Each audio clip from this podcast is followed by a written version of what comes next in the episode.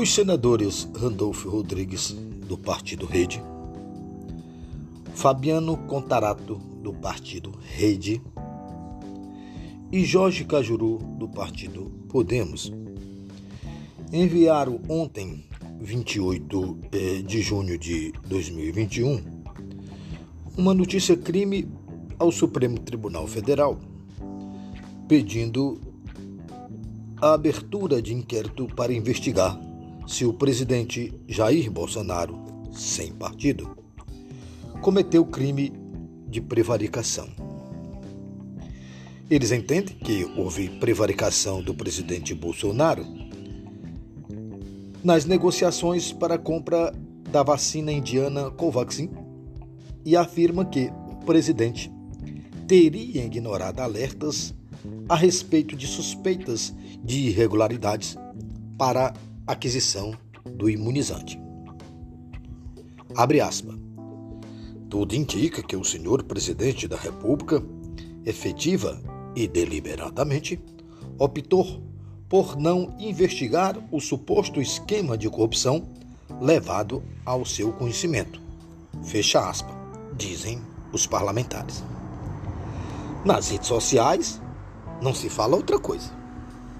Afinal, que significa essa tal prevaricação? O crime de prevaricação é cometido pelos servidores que não cumprem seu ofício devidamente ou demoram para cumpri-lo é, de propósito.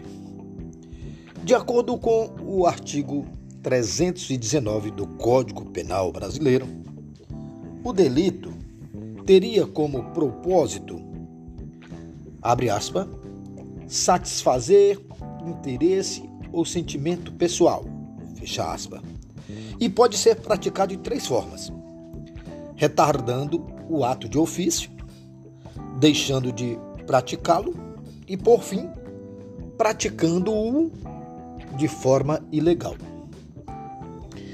Sendo expresso por lei investidos de competência decisória. Os poderes e deveres dos agentes públicos são impostos pela moral administrativa e ordenados pelo interesse da coletividade. Por meio dessas atribuições descritas em lei, é que os poderes e deveres específicos dos cargos ou funções de seus agentes farão com que suas responsabilidades se realizem por meio de suas próprias atribuições específicas.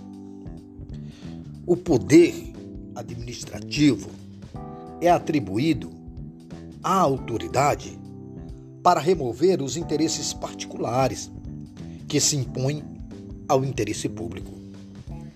Nessas condições, o poder de agir se converte no poder dever de agir.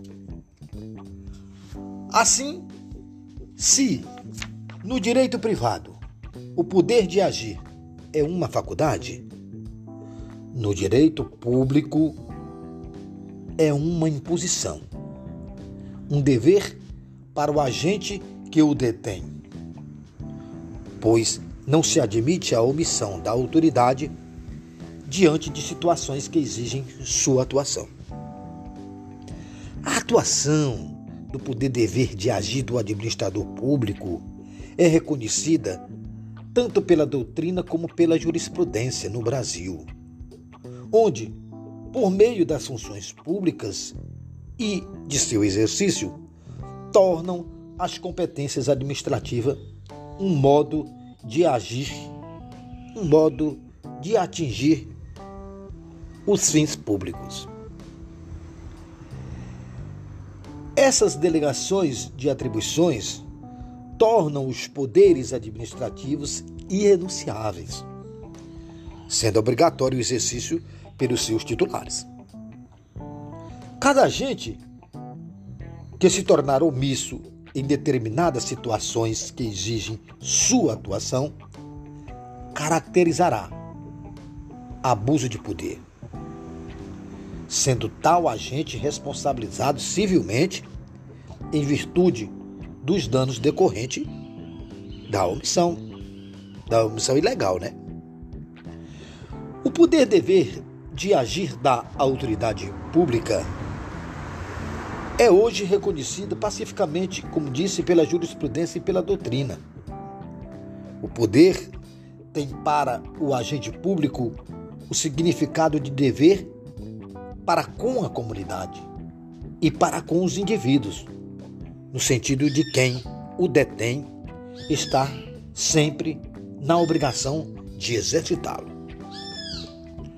Com relação à probidade, que pode ser demonstrada pela boa conduta do administrador público, deve ter os elementos necessários à legitimidade de seus atos.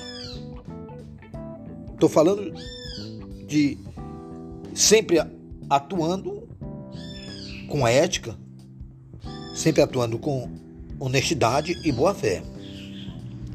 Cada ato administrativo praticado que ocasione lesões aos bens públicos e interesses públicos será aplicado a invalidação pela própria administração ou pelo Poder Judiciário por vício de improvidade, que é uma ilegalidade como as demais que nulificam a conduta do administrador público.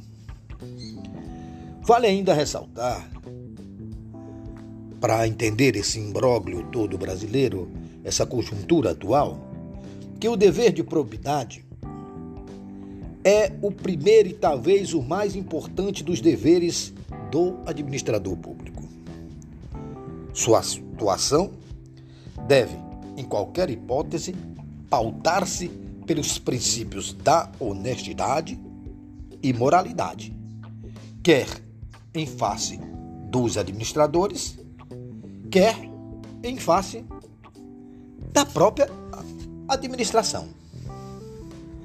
Mas a ação de aplicação é, das penalidades deve ser cuidadosamente averiguada, para que não haja abusos e nem punições arbitrárias por parte da administração. Assim, nesse pedido de abertura, nesse pedido de abertura de inquérito feito pelos senadores no Supremo Tribunal Federal, a corte terá que ver qual o dano foi causado pelo presidente Bolsonaro à administração. O presidente somente responderá por ilícitos administrativos naquilo que estiver definido na legislação. Assim, serão concedidas garantias ao presidente nesse inquérito pedido pelos senadores, para que ele mesmo possa, por meio do contraditório e da ampla defesa, ter meios para que possa provar sua inocência. Nos estados de direito como o nosso, a administração pública deve obediência em todas as suas manifestações. Até mesmo nas chamadas atividades discricionárias, o administrador público fica sujeito às prescrições legais quanto à competência, finalidade e forma, só se movendo com liberdade na estreita faixa da conveniência e oportunidade administrativa. O poder administrativo concedido à autoridade pública tem limites certos e forma legal de utilização. Não é carta branca para arbítrios, violências, perseguições ou favoritismos governamentais. Qualquer ato de autoridade para ser irrepreensível deve conformar-se com a lei com a moral e com o interesse público. Sem esses requisitos, o ato administrativo expõe-se à nulidade. O ato praticado com desvio de finalidade, como todo ato ilícito ou imoral, ou é consumado às escondidas, ou se apresenta disfarçado sob o capuz da legalidade e do interesse público. Diante disso, há que ser surpreendido e identificado por indícios e circunstâncias que revelem a distorção do fim legal, substituído habilidosamente por fim ilegal ou imoral, não desejado pelo legislador.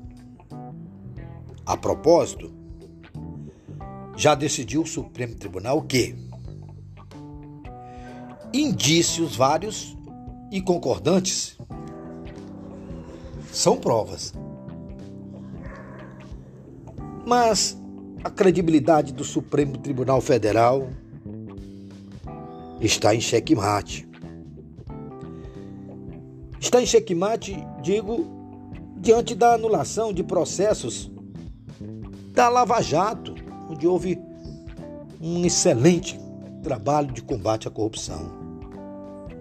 Por exemplo, ontem, também dia 28 de junho de 2021, o ministro Ricardo Lewandowski, do Supremo Tribunal Federal, acatou o pedido da defesa do ex-presidente Luiz Inácio Lula da Silva e anulou as provas produzidas contra ele num acordo de leniência celebrado entre a empreiteira Odebrecht e o Ministério Público Federal.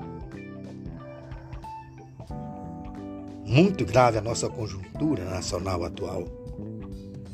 E como diz a sabedoria popular, pode-se enganar a todos algum tempo. Pode-se enganar a alguns por todo o tempo. Mas não se pode enganar a todos o tempo todo. Acorda, povão. Eu sou Antônio de Deus, advogado e jornalista.